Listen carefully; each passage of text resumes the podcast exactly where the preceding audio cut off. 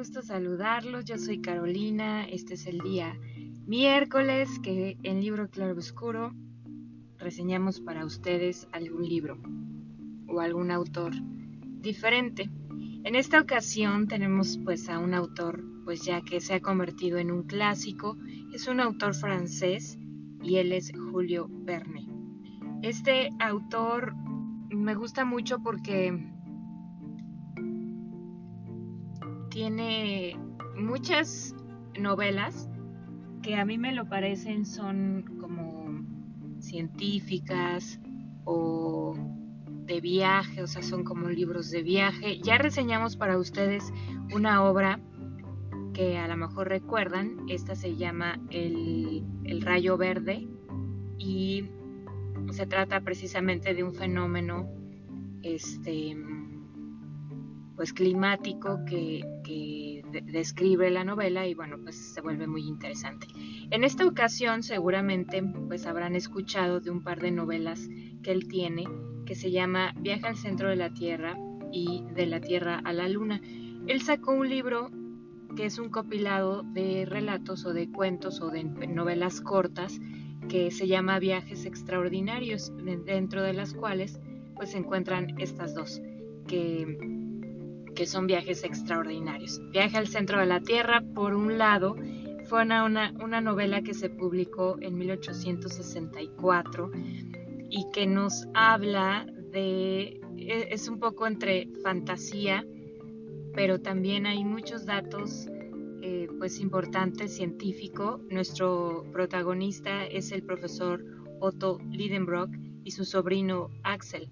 Y ellos radican en Hamburgo, en Alemania, y trata la historia de que pues este, este mm, profesor Otto Lidenbrock es como un profesor, como un científico loco, es decir, apasionado por su, por su carrera, obsesionado por, por esta empresa que van a iniciar, y es que en un libro misterioso encuentran un manuscrito también misterioso en runas eh, que habla sobre la ruta para llegar al centro mismo de la Tierra.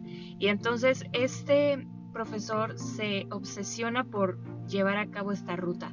Por otro lado, su, su sobrino Axel, pues es más escéptico, no es tan, digámoslo así, no es tan creyente de ese tipo de cosas y y como que no le late mucho que su tío loco profesor se embarque en esta aventura y pues él se siente un poco acongojado porque sabe que lo va a tener que acompañar.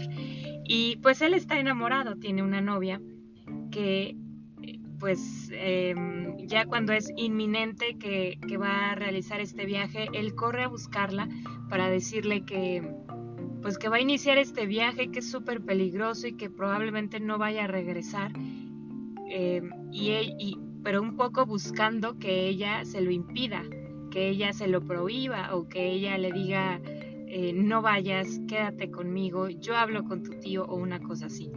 Y ocurre totalmente lo contrario. Ella se emociona tanto y le hace ver que es un viaje de una eh, calidad extraordinaria, de una excepcional em, eh, particularidad o, naturaleza y que el hacerlo sería fantástico y que ella se siente muy orgullosa de él por su valentía y, por, por, llevar a cabo esta misión. Así que pues a él no le queda más remedio que cumplir las expectativas de su amada y se embarca con su profesor, viajan a Islandia, en donde van a, adentrarse en el volcán Sneffels, que es un, volcán pues se supone inactivo que está allá y que así está puesto en la instrucción de la ruta.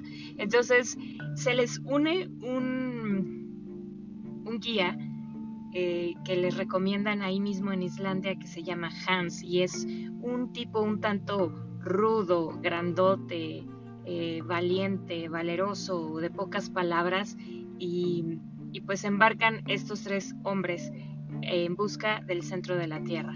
Pasan por supuesto por muchas aventuras, se adentran en este volcán y donde hay muchos túneles de lava seca eh, con una acústica especial, hay como laberintos, como pasadizos, eh, se les termina el agua después de, una travesía de varios días y logran encontrar un torrente, pero por supuesto de agua hirviendo.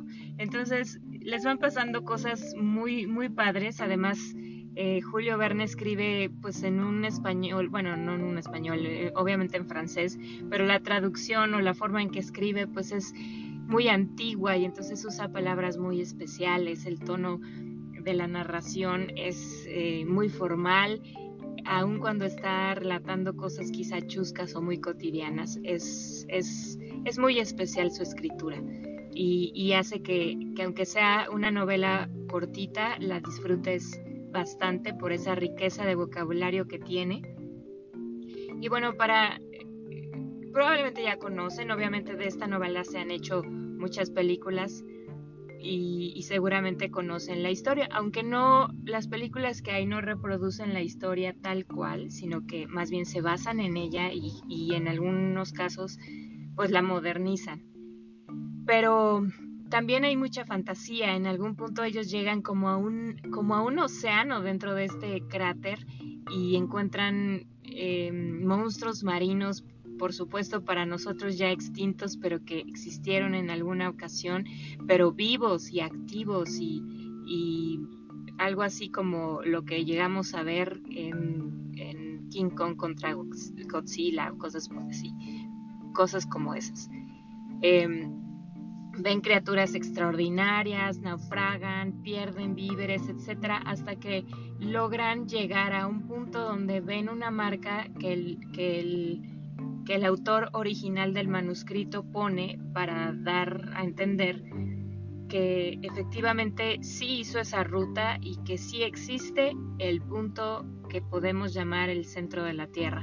Entonces, en ese punto ya la empresa está a punto de fracasar porque ya han perdido prácticamente muchas de sus provisiones, muchas de sus herramientas, de sus armas y y eso les da como un renuevo para continuar. Eh, al final logran, logran su cometido, llegan em, a otro punto que, que, los va a comunicar y de haberse introducido en Islandia van a terminar en, la, en una isla italiana.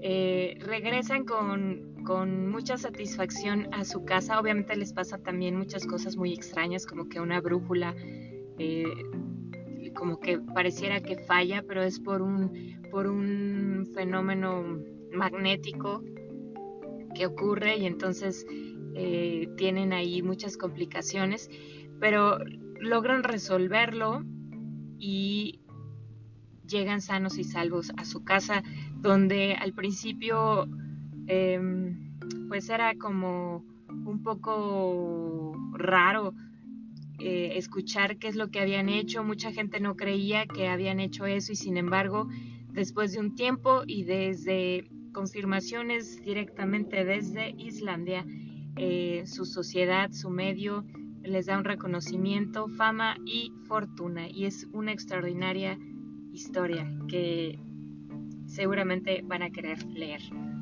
Otra de sus novelas se llama De la Tierra a la Luna. Y es muy curioso que, que Julio Verne, siendo francés, escriba sobre gente de otros lados. Eso está muy padre porque por, por lo general los escritores buscan personajes, historias, pues obviamente del medio o del país o del ambiente en el que crecieron, se desenvuelven, porque es de donde pueden echar mano de historias. Y sin embargo, Julio Verne, por ejemplo, en esta nueva historia de la Tierra a la Luna, eh, nos, nos, platica otro viaje extraordinario, otra empresa y otra, otra historia muy divertida, pero resulta que esta ocurre en América, en Estados Unidos, y retrata muy bien el espíritu gringo, el espíritu de lo de pues no sé, que se manifiestan estas personas en este estado y también, bueno, aunque sí involucra pues de pronto ahí algún algún este personaje francés, eh, pues lo hace de manera extraordinaria. Bueno, de la Tierra a la Luna se publica en 1865 y cabe aclarar que pues esto fue un siglo antes de que en realidad se pensara o fuera que el hombre en realidad sí llegó a la Luna. De la Tierra a la Luna trata de un club, el club, el Gun Club, que es el club de pistolas o de pistola, se le ocurre construir un proyectil lo suficientemente grande y adecuado para llevar una bala a la luna. Y pues ya sabrán ustedes pues todo lo que esto implica, muchos recursos, muchos cálculos, mucho trabajo, mucha gente y entonces se involucran en ello. Eh, empiezan a a construir todo lo necesario, a juntar todo lo que es necesario para poder hacerlo.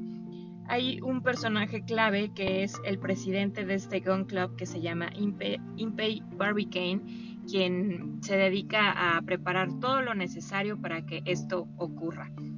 Y por otro lado, tiene un archienemigo que es el capitán Nichols, quien se dedica a fabricar pues escudos, eh, mientras que herramientas que para protegerse de las pistolas que fabrica el otro.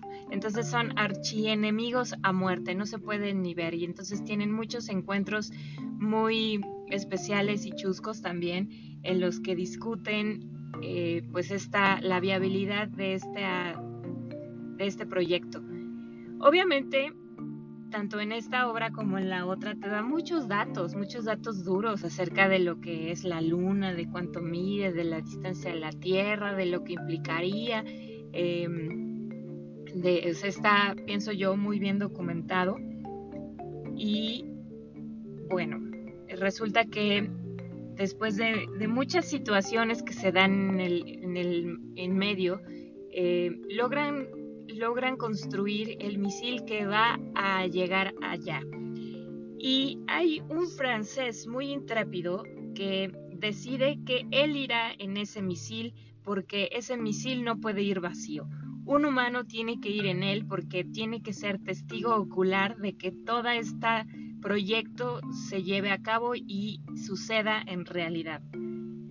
Y este es un francés que se llama Michel Arnaud y bueno, pues como siempre los franceses causando controversia no es la excepción en este caso.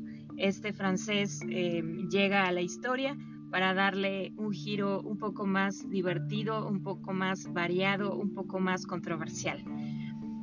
Y en, algún punto de la historia, este Michel Arnaud em, logra envolver e involucrar a Imper Kane y al capitán Nichols para que ellos también vayan con él en este proyectil. Así que llega el día en que deben ir y pues algo sucede que cuando están por llegar a la luna, eh, la gravedad realmente los ubica más bien como un satélite y empiezan a dar vueltas alrededor de ella tienen que hacer mano de los recursos que fueron creados para el proyectil para poder aterrizar en la Luna, para poder salir de esta órbita y, regresar a la Tierra y, caen en algún punto del Océano Pacífico.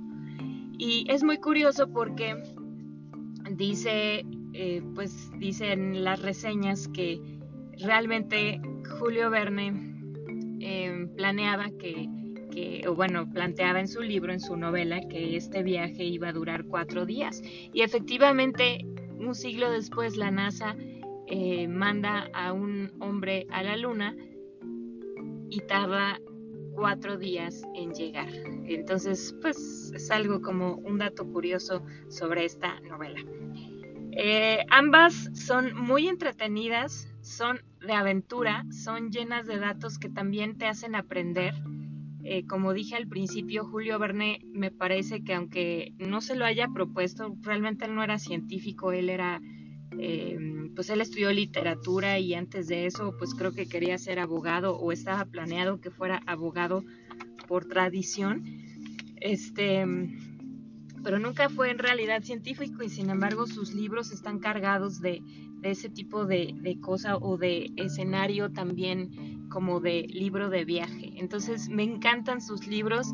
No he leído todas sus obras, pero sin duda se encuentra en uno de, los em, escritores que, me ha cautivado muchísimo y me alegra saber que un poco hemos hecho el ejercicio acá el libro Claroscuro de pues, reseñarles autores modernos, contemporáneos, pero también muy, muy, muy viejos o muy antiguos. Y me alegra muchísimo saber que estos autores antiguos, que podríamos decir ya pasados de moda de los años 1800 o incluso algunos de mucho antes, siguen siendo vigentes, sigue, su, su literatura sigue siendo eh, cautivadora, sólida, y eso me da mucho gusto porque quiere decir que estos hombres y mujeres de esa época eh, verdaderamente tenían el talento de la escritura y este al paso de los años no se ha desvanecido. Bueno, pues ahí les dejo estas dos recomendaciones. Espero les gusten mucho, espero las y como siempre los invitamos a que pues nos digan qué les pareció. Gracias. Hasta la próxima.